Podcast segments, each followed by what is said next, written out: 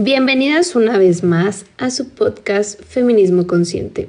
En el podcast pasado nos pasamos de lanza y pues fue demasiado audio, así que lo dividimos en dos partes por si te aburriste de escuchar nuestras voces y nuestras tonterías. Esta es la segunda parte. Feminismo consciente. Feminismo consciente. Feminismo consciente. Feminismo consciente. Feminismo consciente. Feminismo consciente. Feminismo Feminismo consciente. Feminismo consciente. Feminismo consciente. Feminismo consciente. Feminismo consciente.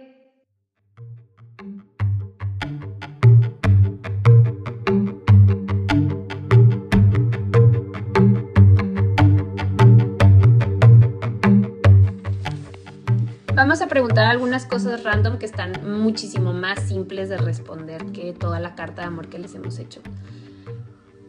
Una compañera pregunta, ¿qué haces cuando tú... ¿Qué haces tú y qué hace él cuando alguno de los dos siente miedo a perder al otro? Celos, entre comillas. Pues yo creo que nunca se ha dado una cuestión de celos entre nosotros.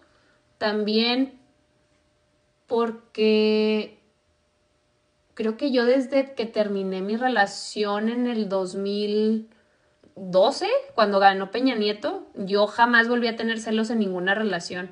Yo entendí que si una persona quería estar conmigo, iba a estar conmigo y si no quería estar, pues al carajo y que las personas no nos pertenecen. Y eso es algo que me quedó muy claro. Nunca me he sentido celosa de alguna persona o, o que moleste a Carlos por celos o algo así. Nunca. Y Carlos tampoco, supongo. Yo, yo siempre he sido consciente de que yo había hecho un plan de vida, ¿no? Y ese plan de vida, pues tal vez se modificó y se cambió Mucho. bastante. Pero al final de cuentas, pues me gusta mi vida ahorita, ¿no? Pero entiendo también que si, si por alguna razón, pues llegáramos a separarnos, este, pues sí me dolería bastante y, y apreciaría las cosas chidas que tenemos. Este, y eso pues me haría que fuera como doloroso, pero también pues entiendo que puedo pues a lo mejor replantearme de nuevo mi, mi plan de vida, ¿no? Y, y eso es algo que a mucha gente a veces no, no le cae el 20, a mí me cayó el 20 hace pocos meses. Una semana. Pues no, no tan poquito, pero sí, sí durante la pandemia, ¿no? Donde pues, te das cuenta que, que tal vez lo que tú habías pensado para tu vida, pues no es lo que la vida quiere para ti. Entonces, pues te adaptas y, y creces y cuando entiendes eso, tal vez pues te quitas un poco esa parte de los celos. Aunque yo nunca he sido una persona celosa, nunca me he considerado alguien celoso. Y la otra parte que creo que también ayuda bastante es la, la honestidad. Creo que ambos hemos sido muy honestos eh, cuando pasa cualquier cosa y no ocultamos las cosas. Entonces eso ayuda a que exista una confianza entre ambos que, que pues este, se ha construido, ¿no? No es algo que, que se tiene, ¿no? Sino lo construyes pues a partir de la sinceridad, a partir de saber que la otra persona no te va a engañar, porque puedes estar seguro de eso.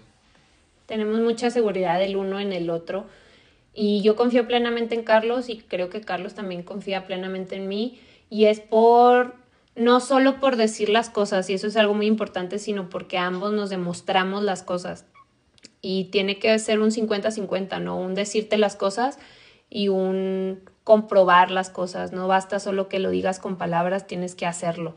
Y no basta también que solo lo hagas, también tienes que decírselo a la persona y eso es algo que practicamos día a día. ¿Alguna vez acordaron tener una relación abierta? No. Pues no era una relación abierta, pero al principio pues solo éramos salientes, ¿no? Pero desde el momento en que decidimos formalizar la relación, pues se, se formalizó. Creo que como tú me decías, ¿no? En el momento nunca habías durado saliendo con alguien tanto tiempo, o sea, que no fuera formalizado, ¿no? Exacto. Y pues a mí eso de las relaciones abiertas, la verdad, se me hace una reverenda estupidez. Yo no entiendo para qué alguien quiera una relación abierta. Es como, es este rollo poliamoroso, pero es dejar cadáveres emocionales y es turismo emocional y yo no estoy de acuerdo con el abuso emocional, yo estoy de acuerdo con la responsabilidad afectiva.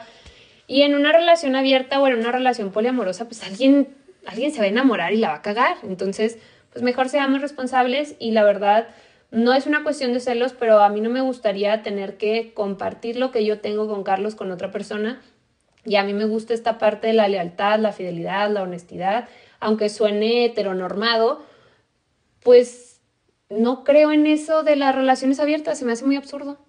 No estoy de acuerdo.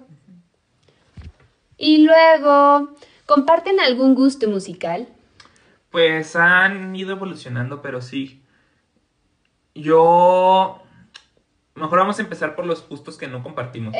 es más sencillo. Más sencillo, porque creo que realmente compartimos mucha, mucho en la música, pero como yo tengo cierta afición a la música un poco rara, como le diría Aichel, pero pues se podría englobar en raro como el jazz, el rock progresivo, este... Me aburre el jazz. Y cosas que no tienen letra, este, porque soy una persona muy musical, siempre me, me fijo más en la parte, cómo está compuesta la canción musicalmente, los instrumentos que utiliza, los cambios, etcétera, porque tengo cierta formación de músico que tuve durante la infancia y adolescencia y hasta los primeros años de la universidad. Entonces, pues esa parte a mí me llama mucho la atención. Sin embargo, antes no lo apreciaba tanto, pero de unos años para acá aprecio mucho la parte lírica de las canciones. Entonces, en ese sentido, pues es donde empezamos a, a convivir. Y cuando nos empezamos a ver, pues traíamos los dos desde su lado, este, pues un romance con Jorge Drexler, que fue como que también parte de la que fue nuestro romance, de nuestra relación, este, ahora sí que idealizando el, el amor, ¿no? Y pues ese romance se ha ido perdiendo, ya ahorita casi no escuchamos a Jorge Drexler. Porque nos traicionó. Nos traicionó en mi cumpleaños. Y luego, a mí me gusta mucho pues, el rock en español, especialmente rock argentino, como Spinetta, como Charlie García, que a lo mejor Ichel pues no es como que súper fan, pero pues también ella es... Lo puedo escuchar y no pasa nada, está bien. Soda Stereo, Gustavo Cerati, este... Y ya pues cada quien tiene sus gustos, ¿no? Por ejemplo... A mí no me gusta la música en inglés, no tolero la música en inglés. A mí solamente me gusta escuchar música en español y desde hace un año o dos me decidí a que la mayoría de la música que yo escuchara iba a ser creada por mujeres. Entonces la mayoría de la música que yo escucho es por mujeres y casi siempre en esta casa o en mi carro se escucha música feminista. Eh, pues igual con motivos feministas. A mí yo creo que mi banda favorita, y ahí sí pues voy a pecar un poco, es Café Tacuba. Y me encanta Café Tacuba. Eh. Y a Carlos no le gusta para nada Café Tacuba. No me, no me disgusta Café Tacuba, me disgusta Rubén Albarrán. Y a mí me Lo encanta siento, Rubén, Rubén Albarrán. Siento, si llegas a escuchar esto, te amo. Y Emanuel del Real, hazme un hijo. Siempre te lo grito en los conciertos. Soy yo, sí, la loca. Y pues a mí me gusta, me gusta la música latinoamericana, me gusta el rap eh, hecho por mujeres, me gusta el ska, me gusta el reggae. Y en eso pues compartimos. ¿Cómo le hizo para conquistarme? Y pues es, conquistarme es como entre comillas. Soy y es, conquistador. Ajá, o sea, suena como bien patriarcal y bien violento y bien machista. Pero yo supe que estaba enamorada de Carlos un día que me completó la frase de una canción. Ay. Y fue como, como a los que, como a los dos meses de vernos, ¿no? Sí, pues como en noviembre. En noviembre. diciembre. Él ya se iba de mi casa, estábamos viendo videos, escuchando música, no me acuerdo, y yo le dije, se va la vida. Y él me dijo, se va el agujero. Y yo dije, ¿qué? ¿Cómo es posible esto? Y le dije, ¿a poco sabes quién canta esa canción? Y me dijo, sí, está Amparo Ochoa. dije, ay, no mames, es neta. Y obviamente, y estoy muy consciente de que la única que va a saber quién es Amparo Ochoa y que va a escuchar el podcast es Antonieta, te amo. Eh, y Amparo Ochoa es era una mujer, mmm, me parece que mexicana, no recuerdo bien, creo que no, eh, que cantaba pues música folclórica, algo así, este, de protesta, y tiene un disco que se llama Mujer y que tiene, todas sus canciones tienen que ver con el feminismo, con la liberación de las mujeres de todas formas de violencia. Y esta canción dice, se va la vida, se va el agujero, como la mugre en el lavadero. Y la verdad es que nunca había conocido a nadie de mi edad que conociera Amparo Ochoa y que se supiera esa canción. Y resulta que el señor ingeniero se sabía la canción y sabía quién la cantaba. Y todo por su maravillosa madre. Sí, porque mi mamá pues también era medio hippie en sus tiempos, y más cuando yo nací. Entonces, ellos tenían unos proyectos sociales de autoconstrucción y, y les gustaba juntarse después de, de, la, de los proyectos a, a, platicar y a oír música de protesta. Y pues era, desde chiquito yo escuchaba ese tipo de música. Y es una canción que siempre se me ha hecho muy triste, se me hace, me rompe yo creo que el corazón. Hay pocas canciones que, que me ponen los pelos de los brazos así como, como erizados. Y esa canción eh, pues me genera eso, ¿no? Entonces... Si pueden, escúchenla y pues van a saber de qué estamos hablando Ajá. y pues también pueden ponerlo en su playlist feminista aquí en Spotify. Ajá. Y también pues la parte de que a mí me gusta la música triste. Entonces, ahí regresando a los gustos musicales, pues creo que es algo que no compartimos. Pero cuando me gusta la música triste, pues este, me gusta sentirla y que se sienta y que te dé la tristeza, así, ganas de llorar. Y ahí fue, entre comillas, que supe que Carlos era el indicado, porque dije, si alguien de mi generación que conoce a Amparo Ochoa con todo lo que Amparo Ochoa representa, esta rebeldía, este feminismo, esta canción de protesta y demás, la conoce, pues ya llegué al lugar indicado, ya para qué busco más, ya creo que tengo todo en la vida. Y, y fue ahí que me di cuenta que estaba enamorada de él y que dije, de aquí soy. ¿Cuándo te diste cuenta que estabas enamorado de mí? Cuando me di cuenta, yo no estoy enamorado de ti. ¿dónde se te Ay, no, estás perdidamente enamorado. Pues yo creo cuando iba para tu casa y que salió la canción de telefonía en, en el radio, porque es algo que nunca ponen en el radio. Y de repente así como que iba pensando en ti, en el carro. Ay, qué romántico. Pero sí fue eso, ¿no? Y, y la escuché y, y fue como que sentí ese amor así. Dije, ok, creo que sí estoy enamorado. Y así nos dimos cuenta. Ajá. Y pum. Nos pidieron una anécdota graciosa sobre los dos y en esto tardamos bastante como para encontrarla porque como se podrán dar cuenta en los videos o en las historias de Instagram, todo el tiempo estamos pendejeando. Somos muy trolls el uno con el otro. Y a veces nos pasamos de lanza, pero pues aguantamos, ¿no? Y somos muy bromistas entre los dos. Casi todo el tiempo nos estamos riendo, nos estamos haciendo bromas o diciendo cosas graciosas o haciendo reír al otro.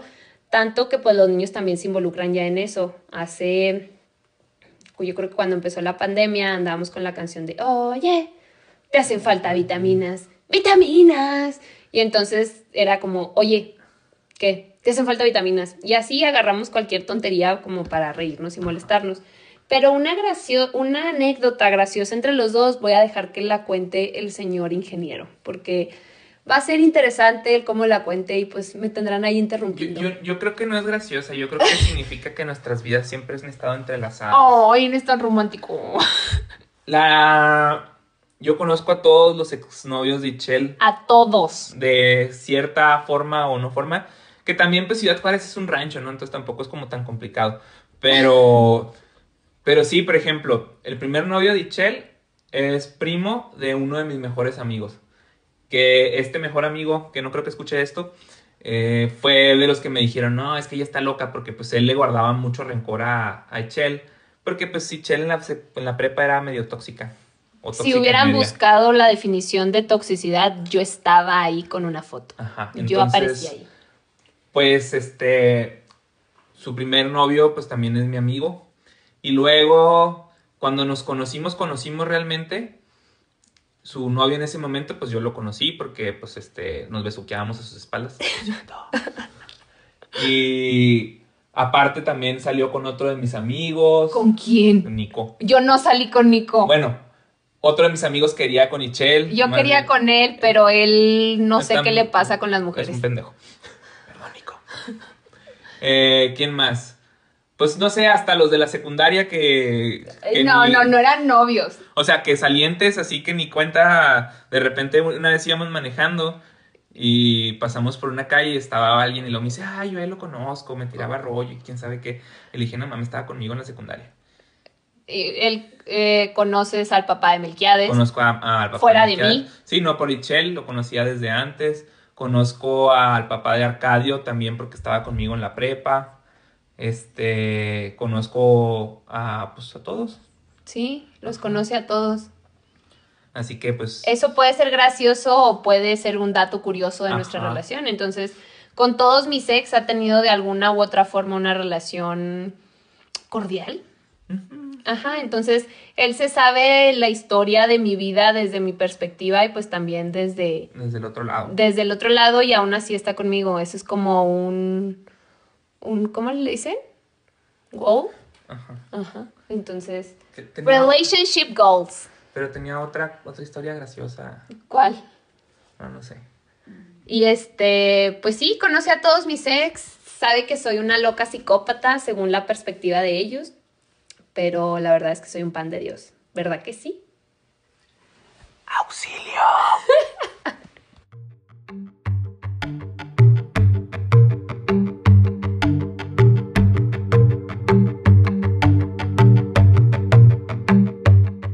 Ahora viene la parte más esperada por algunas de ustedes. La parte de mis hijos, Carlos y yo y como familia. Y gatos y perros. y gatos y perros. ¿Cómo les explico a mis hijos sobre mi nueva relación? Bueno, pues la primera vez que mis hijos convivieron con Carlos fue para un 2 de noviembre del 2018, ¿no? Quedamos en que nos iba. Yo iba con mi familia, iba con mi mejor amiga, con sus hijos, y pues era nada más de encontrarnos ahí y comer, pero no era un- en plan romántico, no era una cita, no era como para que conviviera con mis hijos. Y Melquiades, al contrario, cuando lo vio, ¿qué te dijo Melquiades? ¿Te puedo decir papá? Porque está loquito ese niño. Entonces, no nos besamos, no nos No. agarramos de la mano, no, o sea, como compas, nada más.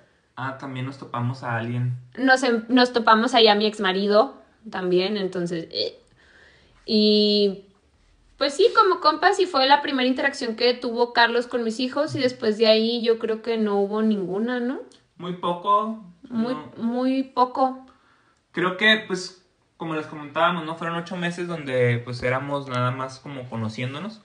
Y en ese tiempo, pues, creo que mantuvimos muy bien la separación entre mi relación con Ichel y este... Y los niños. Nos veíamos después de que ellos se Se dormían. dormían. Y, pues, a veces Arcadio se despertaba y, y me, me, me veía ahí, ¿no? Pero... Y lo odiaba. Y me odiaba porque, "Eh, ¿por qué tienes a mi mamá acá acaparada? Yo quiero que esté conmigo en la cama. También Melquiades hacía eso. Pero creo que cuando decidimos formalizar, pues también fue gradual, no puede ser algo Sí, fue gradual. Por ejemplo, fuimos en el 2019, 19. o sea, el año pasado, en octubre, empezamos a salir como, entre comillas, como familia.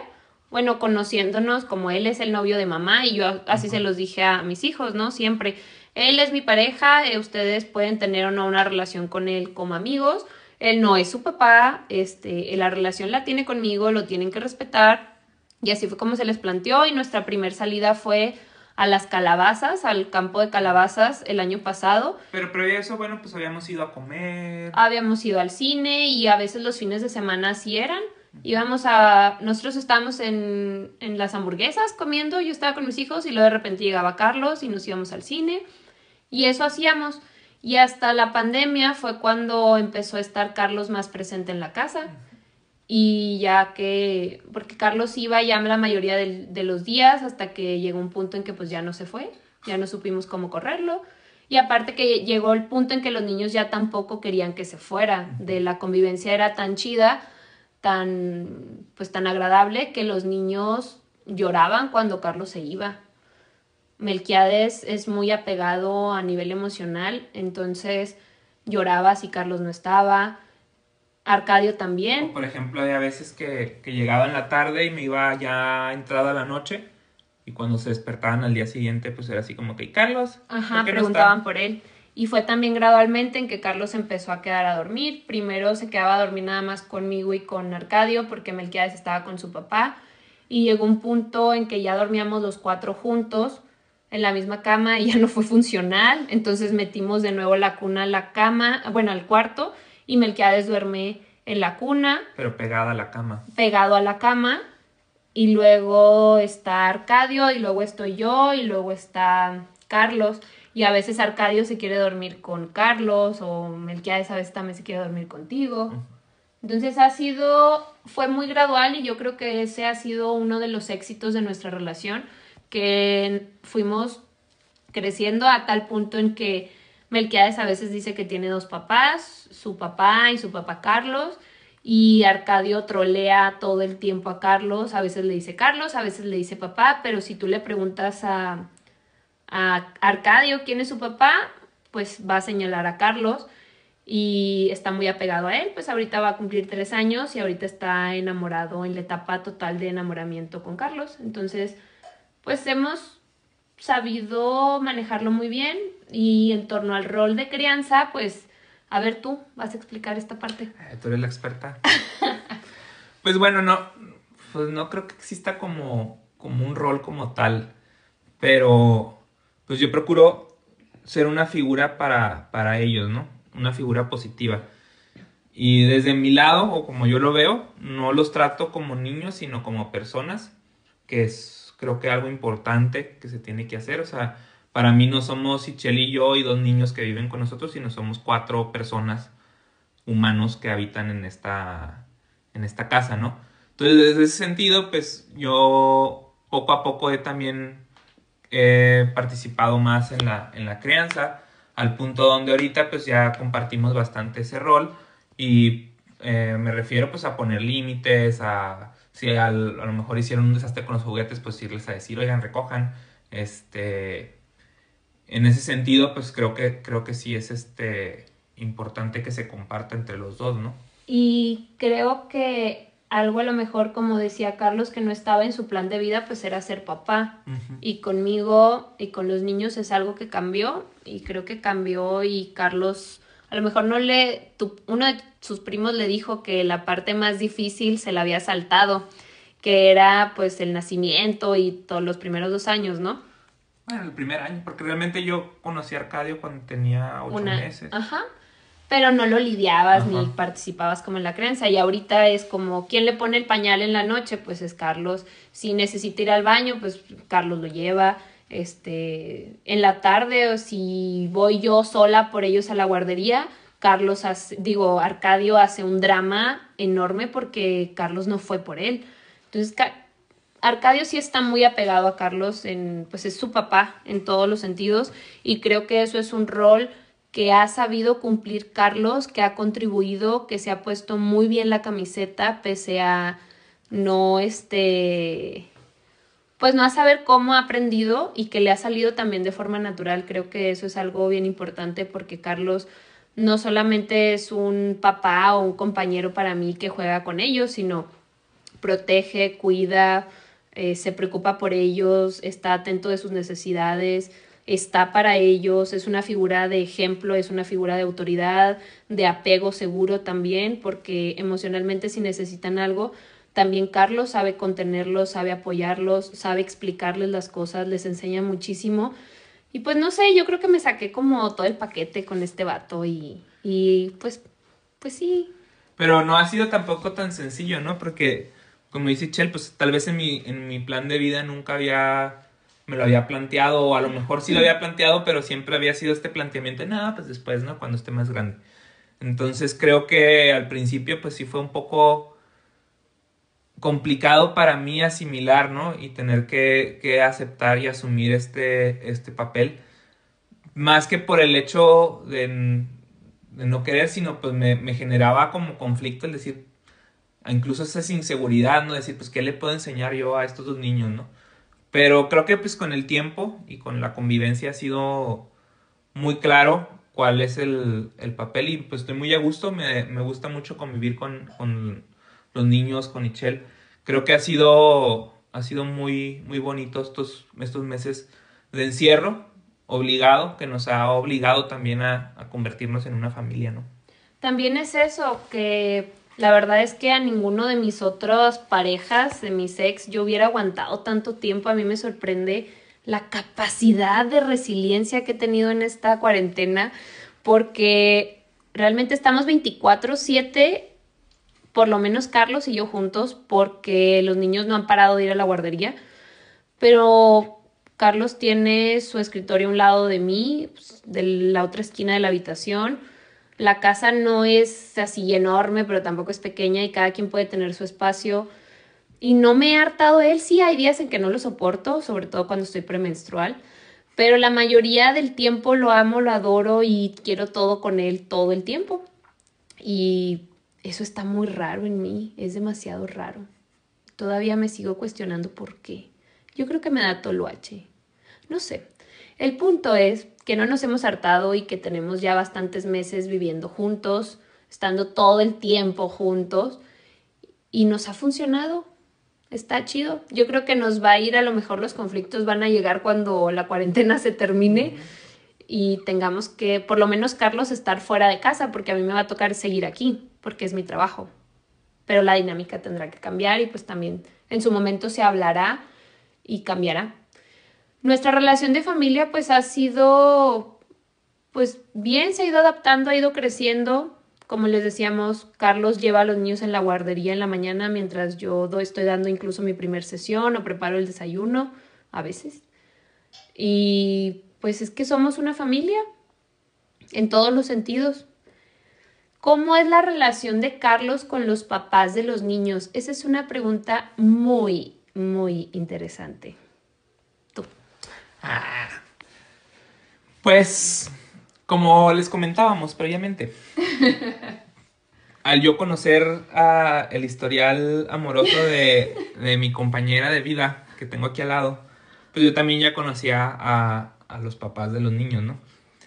Pero, por ejemplo, al papá de Melquiades, pues lo aprecio bastante.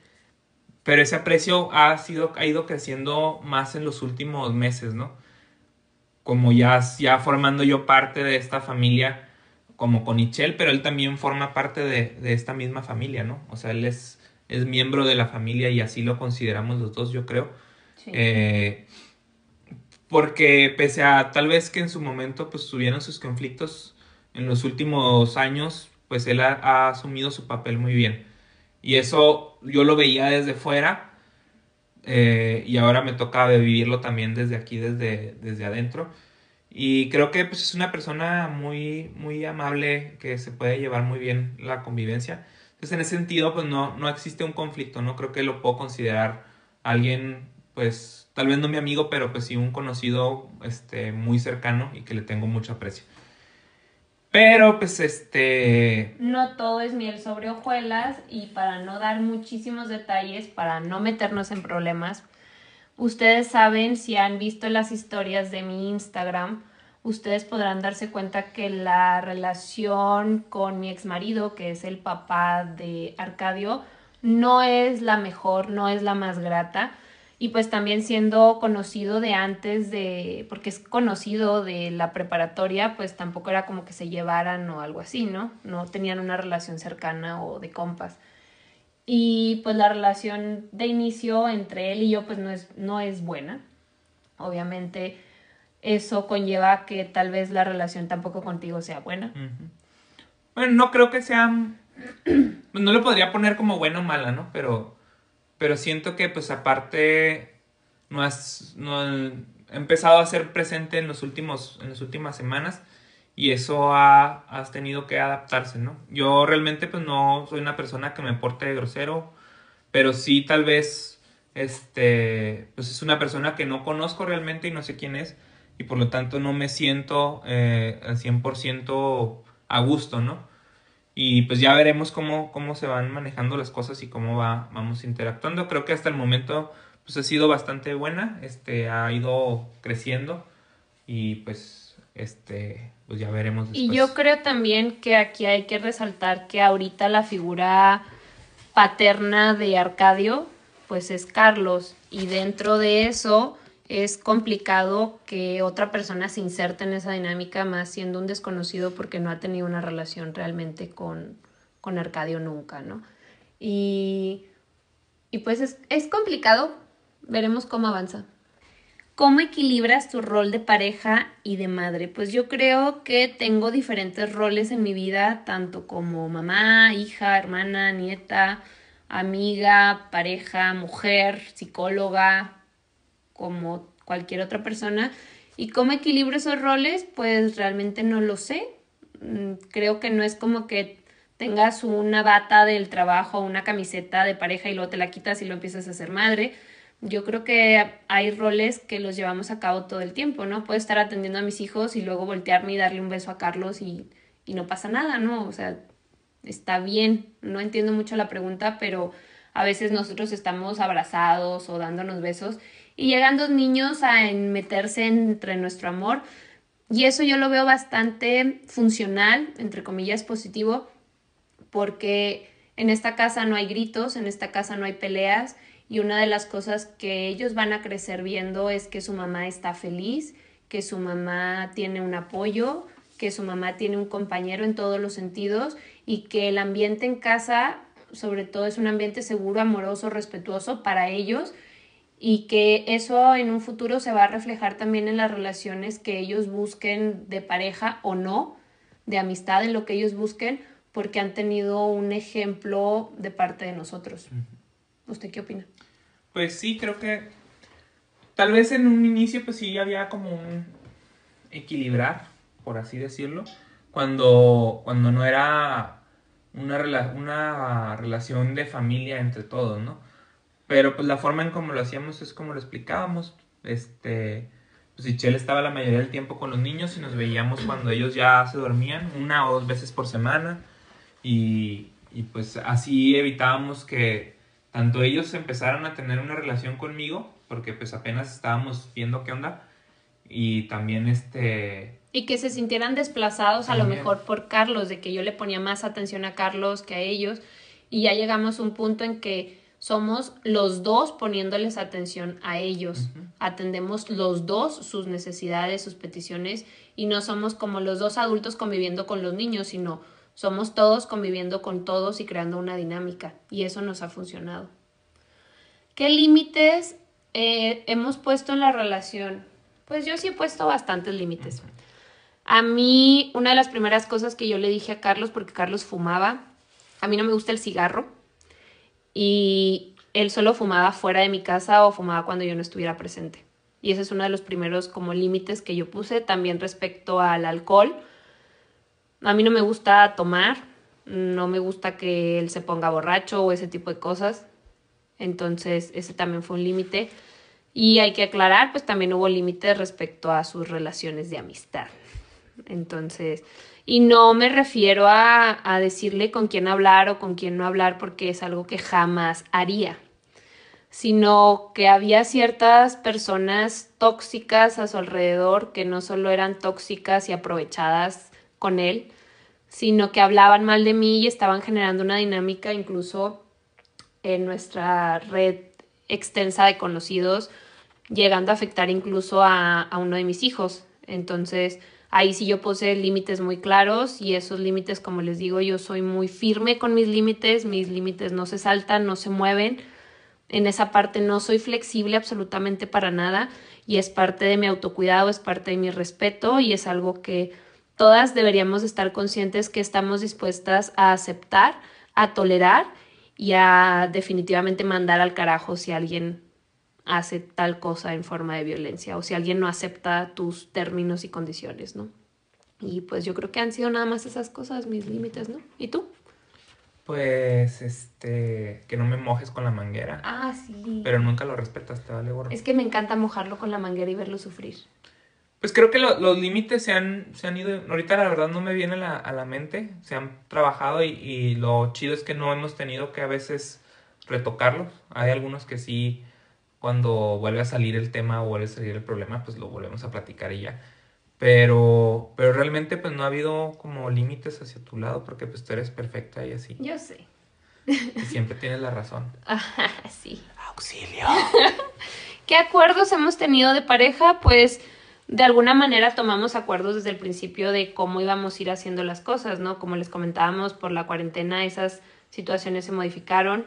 Carlos está por terminar la maestría, el plan es que él haga un doctorado o yo inicie la maestría y pues seguir así. ¿Qué otros planes tenemos? Yo creo que acuerdos es viajar, queremos conocer todo el mundo. Carlos tiene una combi, entonces el plan, otro de los planes también es arreglar esa combi para poder viajar. Para poder viajar, incluso con toda la familia, ¿no? Entonces, tenemos ese sueño de viajar y conocer. A Carlos le gusta muchísimo viajar, a mí la verdad no es algo que me llame la atención, pero es algo que me gustaría hacer porque a él le gusta y me gustaría acompañarlo y pues es una experiencia pues linda, ¿no? Que pues también acuerdos en cuestión de las tareas de, del hogar. Creo que cuando empezamos a tener alguna discrepancia con eso, pues lo platicamos y decidimos quién hace qué. Eh, acuerdos en lo económico, creo que vamos bastante, bastante parejo en esa parte. Sí, yo creo que también esa puede ser una, una incógnita. En torno a lo económico, pues Carlos está becado de la maestría con Connie, con ACID. Y también da clases para una universidad, entonces pues está bien, ganamos más o menos lo mismo. Un poquillo, a lo mejor un poco menos, pero Ajá, pero yo, yo estoy consciente de que yo, si yo gano más es porque pues ustedes me pagan por terapia, ¿verdad? Y si no pagan, pues gano menos. Pero es parte de mi trabajo. En torno a los gastos de la casa, pues estamos bien, somos equitativos. tenemos pues, no es como un libro, pero es una aplicación donde vamos poniendo cada quien los gastos y es una buena forma, a lo mejor no para cobrarle al otro, sino para ir viendo y midiendo que quién está gastando más y en qué y de esa forma pues Como por ejemplo Carlos que pide muchas cosas en Mercado Libre y Ay, Amazon. no, ¿verdad? Sí, claro. Así luego le hace. Ajá. No es comercial, pero pues a cada rato todos los de las paqueterías ya nos conocen. no es cierto, soy yo. Pero sí es bueno este... Bueno, va va a salir mi lado ingeniero, ¿no? Cuando yo trabajaba en la, en- en la industria, pues era muy importante administrar esa parte del dinero. Entonces, en ese sentido, pues buscamos ser este, administrados con nuestros ingresos y en qué los gastamos. Y regularmente, pues sí, a veces sí nos damos muchos gustos, pero Porque trabajamos mucho también por Ajá. eso. Ambos Y- somos muy trabajadores. Y pues sin descuidar las, las cuestiones básicas, ¿no? Las cuestiones este, que son obligatorias, que están ya establecidas. Y esas cuestiones obligatorias como son servicios, como es este, El pago de la casa. la casa, la como guardería. guardería. Creo que pues lo, eh, alimento, pues nos vamos prácticamente 50 y 50. A lo mejor yo pago un día la, la cuestión del, del mandado, pero Echel paga servicios y la, y la guardería y creo que con eso se compensa. Claro, y otra cosa también muy importante, y a diferencia de mis anteriores relaciones, que eso es otro tema, será otro podcast, Carlos es muy trabajador en muchos sentidos. Es un hombre muy dedicado, hace lo que le gusta y no tengo que mantenerlo. Eso es muy importante. Es el primer hombre en mi vida que no tengo que mantener. Eso está bien chido. Y también se hacer cosas. Ay, sí, a mí me encanta verlo con herramientas. Carlos sabe de mecánica, sabe poner cosas aquí en la casa. No tiene que buscar un tutorial para saber cómo prender un boiler.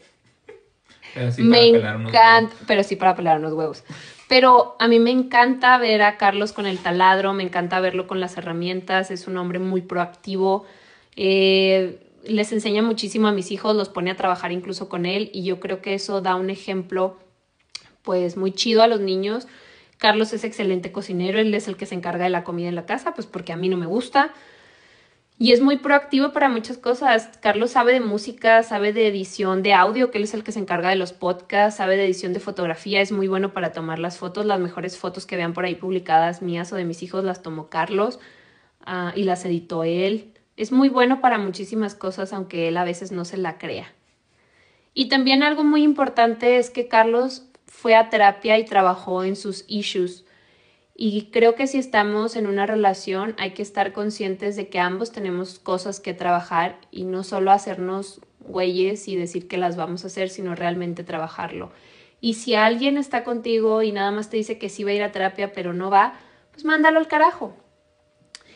Y en este caso, Carlos, cuando empezamos una relación, él solito fue a terapia, yo nunca le pedí que fuera a terapia y eso también fue algo que me enamoró de él.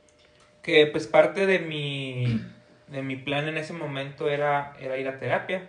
Entonces yo ya lo tenía como contemplado, ¿no? No fue algo que, que saliera por iniciar la relación con Echel. Pero sí, sí creo que ha sido algo muy, muy este, útil para poder tener la relación que ahorita tenemos. Creo que, creo que me ha ayudado bastante a ver muchas cosas que tal vez no veía.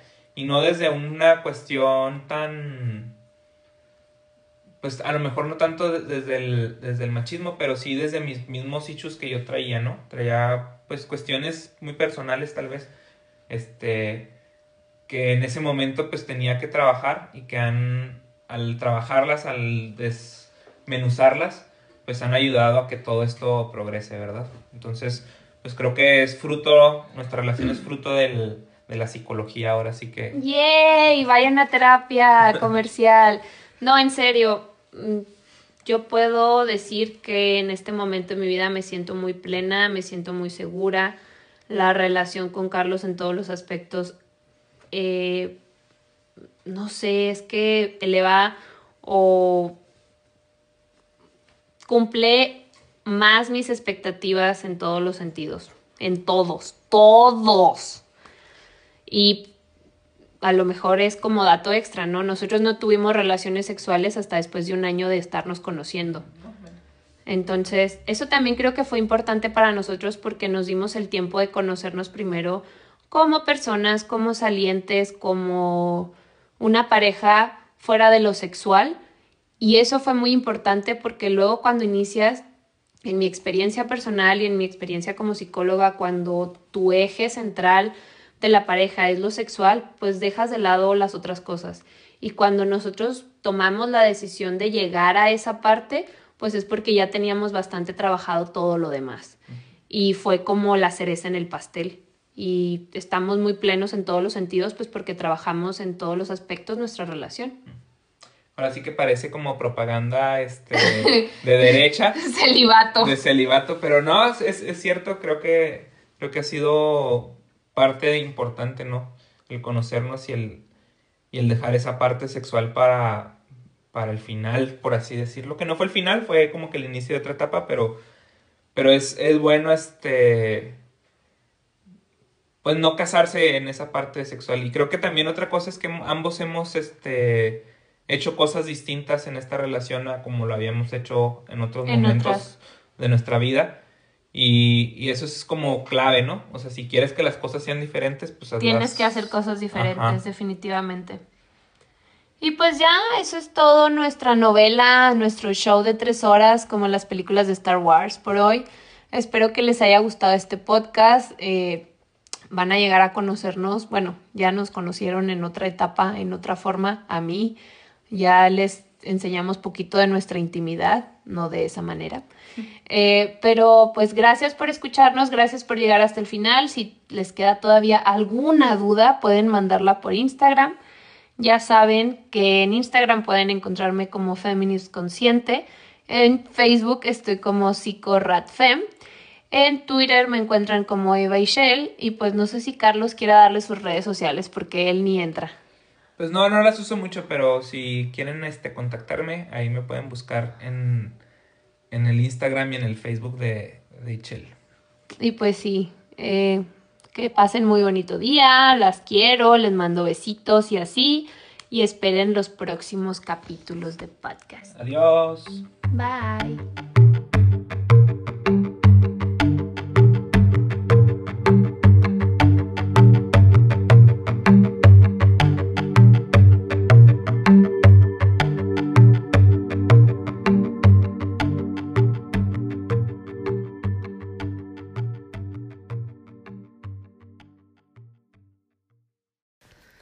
Dato curioso extra. A veces Carlos se parece mucho a mi papá, incluso a veces huele como mi papá. Entonces eso en conclusión significa que tengo daddy issues. No sé si debe ir a terapia por eso. Yo creo que no, porque soy feliz. Bueno, bye.